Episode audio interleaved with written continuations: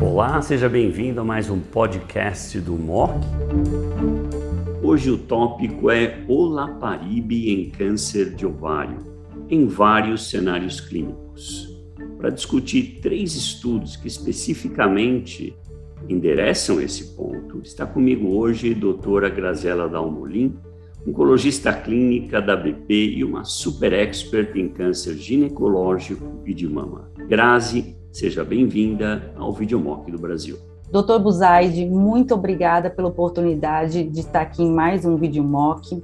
Também gostaria de agradecer a MSD e a AstraZeneca pela oportunidade de nós falarmos sobre olaparib em câncer de ovário.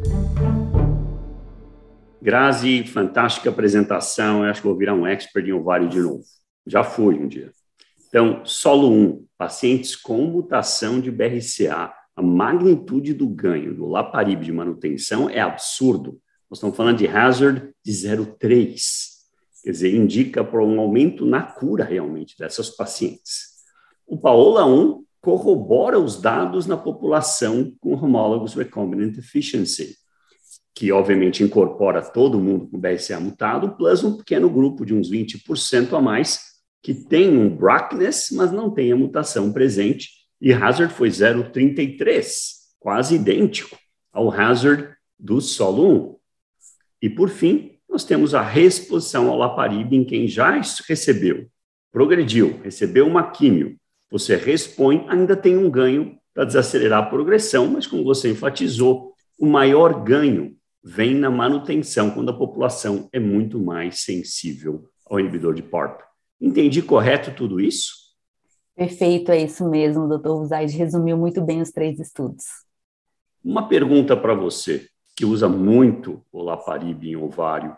Náusea, algum truque, olanzapina? O que, que você sugere que seja utilizado nesse cenário? Nas diretrizes não tem uma recomendação formal sobre o uso profilático de antieméticos, né? Muitas vezes o uso de pró-cinéticos acaba facilitando bastante, né, o uso de ondazetrona, inibidores de 5-HT3 pode aumentar a constipação, né, eu espero minha paciente apresentar náuseas, algumas acabam não tendo náusea ou náusea leve, às vezes não fazer o uso da medicação em jejum, tomar o café e depois de duas horas fazer o uso da medicação também pode ajudar associado com pró-cinéticos, é o que eu tenho feito na prática.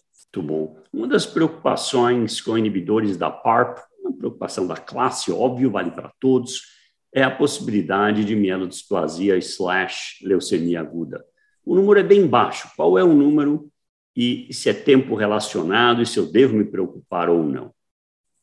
Essa é uma preocupação importante. A gente percebe que nos estudos de primeira linha o número realmente é baixo, de cerca de 2%, mas a gente precisa se preocupar. Uma paciente que apresenta toxicidade hematológica, uma anemia que não melhora após suspensão da droga após quatro a oito semanas, ou que evolui para uma bicitopenia ou pancitopenia, essa paciente obrigatoriamente ela precisa de uma avaliação hematológica para descartar uma LMA ou SMD o maior risco de SMD-LMA ele não acontece principalmente pelo uso prolongado de inibidores de PARP, mas está relacionado principalmente em pacientes muito politratadas que foram muito expostas à quimioterapia prévia.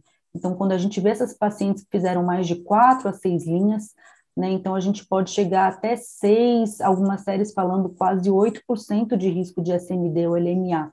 Então, nessa paciente muito politratada, é que o risco e a nossa suspeição clínica é maior.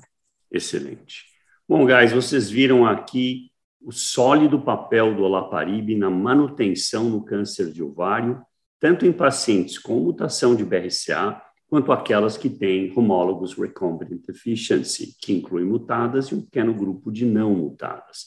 Nesse cenário, o ganho é muito robusto. Existe ganho também em reexposição ao laparib, em quem já foi tratado inicialmente, tomou alguma químio, o ganho é menor, mas também pode derivar ganho na manutenção. Muito bom, Grazi, obrigado mais uma vez pela sua excelente participação. Muito obrigada.